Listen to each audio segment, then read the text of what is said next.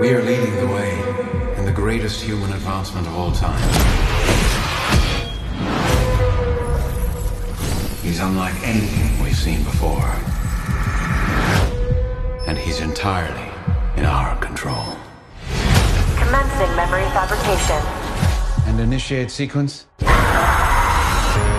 What happened? You got yourself killed. You have been given a second chance. I've developed an army of soldiers like yourself. Improved, enhanced. Welcome to the circus.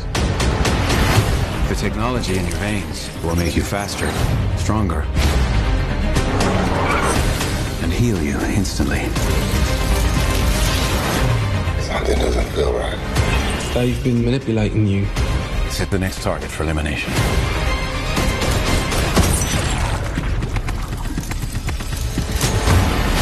You are my weapon.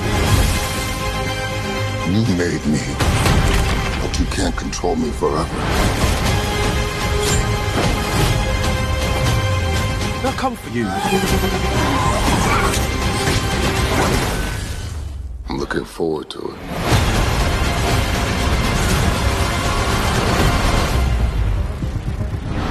You can't get in, Kenny. No chance. oh, man.